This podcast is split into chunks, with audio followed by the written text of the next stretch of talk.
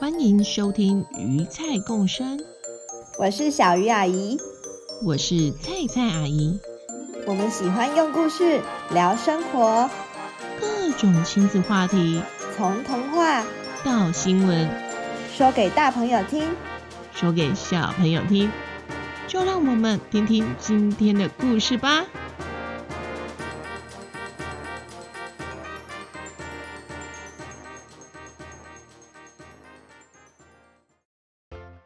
嗨，各位大朋友、小朋友好，欢迎回到鱼菜共生，我是小鱼阿姨。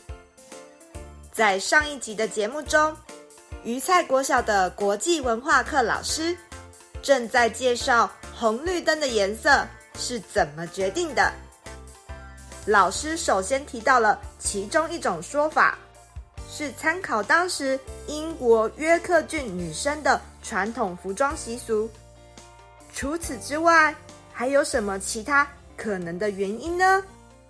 一起来继续听下去吧。米花花对于老师提到，从前英国约克郡用衣服颜色来区分女生未婚还是已经结婚的身份，感到相当的不合理。老师稍微提到了当时英国对女性。还有其他不合理的对待，也把课堂话题的焦点继续带向另一个决定红绿灯颜色的说法。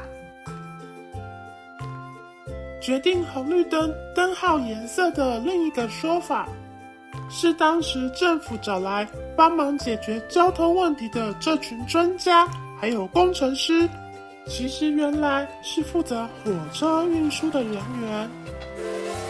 前面有讲到，这些交通问题是在汽车被发明之前就已经有喽。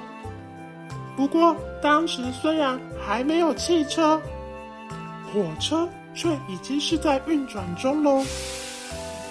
这群在火车交通上已经有经验的人，就直接把火车交通常用到的红色、绿色号志。套用到一般的路面来。除了这个以外，因为那时的人们刚经历了工业革命，也就是有一些新的发明，让原本只能用人力来做的事情，可以使用机器来做，或是来辅助来帮忙。就像现在也有很多 AI 机器人，或是现在很流行的 ChatGPT。这也很有可能会改变我们未来的工作方式哦。小诺难得的举起手来，在课堂上发言。我爸爸说，以后当老师的很有可能收到的作业都是都是机器人帮忙写的耶。老师笑着说：“如果机器人能帮忙写作业。”应该也可以帮忙改作业吧？那我们多出来的时间可以做些什么呢？你们也可以想想看哦。在机器人可以帮老师上课之前，老师要继续讲下去喽。在那时候的英国啊，有许多原本种田的农夫、放羊的牧人，改为到工厂去上班。工厂里有很多大型的机器，如果在正常运作的时候会显示绿色，停止的时候会显示红色。因为大家在生活上已经有这样的经验，所以如果使用红色跟绿色灯号来让大家遵守，应该会更好执行。于是呢，这些工程人员。就选择了红绿灯来作为交通号志的颜色。老师这边再补充一个，在科学上后来发现的，红色的光，光波的波长很长，穿透空气的能力最强，所以是真的比较容易被察觉，很适合作为醒目的提醒哦。小饭团举起了手。所以老师是英国人发明了红绿灯喽。刚刚提到的这个一百五十几年前的红绿灯，其实啊，后来只使用了不到一个月的时间哦，因为那个时候还没有电，使用的是煤气，有点像现在的瓦斯或是天然气。而且呢，这个红绿灯还需要有一个专门的人在下面控制，其实是蛮麻烦的。那这个红绿灯使用不到一个月的时候，就因为煤气外泄发生爆炸，而且让底下操作的人受了重伤，所以政府只好宣布停用这个红绿灯。在那之后，一直过了快要五十年，红绿灯这个交通号志呢，才在美国恢复使用。那个时候使用的已经是电力，而不是煤气了。一个创新的概念，有的时候啊，并不会马上成功，还需要很多的观察跟改良。所以发明其实并不是像变魔术一样。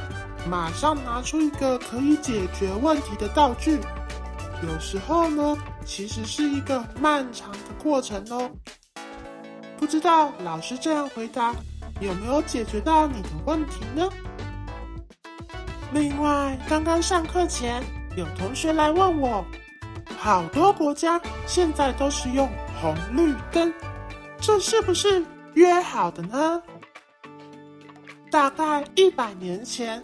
在瑞士的日内瓦，的确有一个路标统一的约定。不过，不是所有国家都有参加哦。只能说，好用的概念，大家都会尝试看看。就像，嗯，就像，就像几乎全世界的人都会玩剪刀石头布一样的概念吧。老师讲完，自己也笑了起来。好喽，听老师讲了这么久，我们一起站起来动一动，嗯、练习过马路吧。刚刚一开始放的歌里面的 Red Light，你们知道是什么吗？红灯。OK，红灯要做什么？停。那 Green Light 呢？绿灯，绿灯的时候，大家可以自由移动，但是我们要先约好，没有要离开教室哦。我们一起来试试看吧。音乐声响起，整个教室充满了欢乐的气氛。嗯，可能有点太欢乐了，因为你看，小诺正在模仿。机器人走路，诶，他正在做伏地挺身呢。有人过马路的时候会做伏地挺身的吗？刚好路过的校长也停下来，看着这群快乐扭动着身体的小朋友，嘴角微微的上扬了起来。国际文化课就在各式各样奇怪的过马路姿势大赛中结束喽。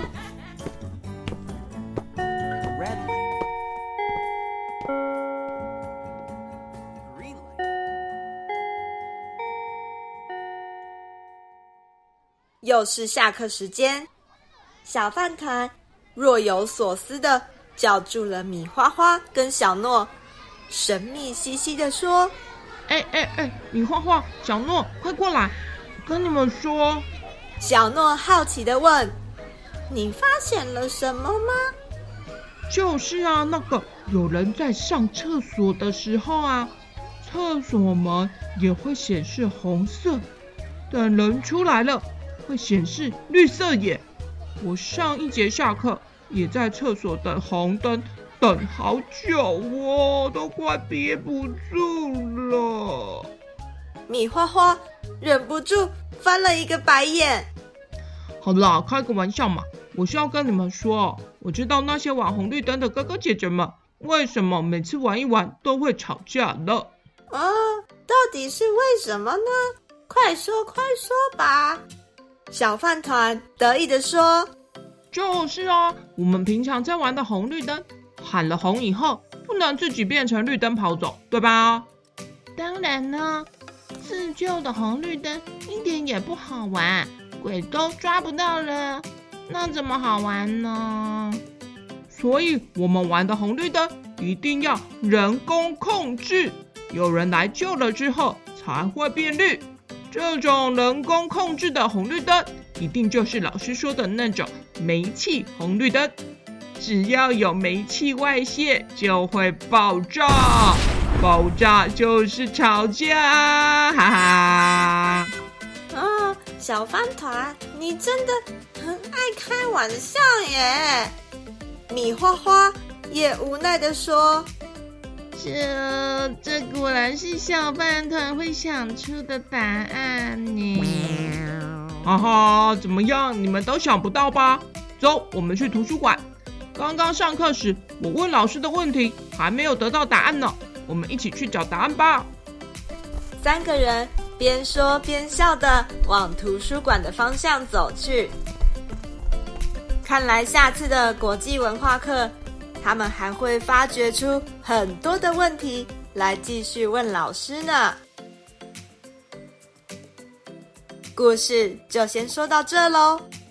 这次的故事是因为小鱼阿姨某天在开车的时候，又遇到好多个红灯哦。等呀等，等呀等，小朋友们在后座突然间就问了一个问题。到底第一个红灯是在哪里呢？后来再经过重复确认，他们的意思问的其实不是最早的红绿灯，而是到底是谁在控制这个城市的交通号志，决定什么时候是红灯，几秒之后才会绿灯呢？阿姨从来没有想过这个问题。在查了资料之后，决定在暑假的时候带小朋友去参观台北市的交通资讯中心，一起来认识交通号志到底是怎么运作的。小朋友们千万不要小看自己提出的每一个问题哦，很多时候你们的问题也是别人的问题，甚至是连大人都没想过的问题呢。小鱼阿姨跟菜菜阿姨也是因为这些问题做了好多的故事。喜欢我们的频道，可以在各收听平台的 Podcast 上面给我们五星好评，或是追踪我们的频道，都是给我们的鼓励哦。当然，也可以赞助我们，让我们继续当爱说故事、爱问问题跟回答问题的大人。我们下次见，拜拜。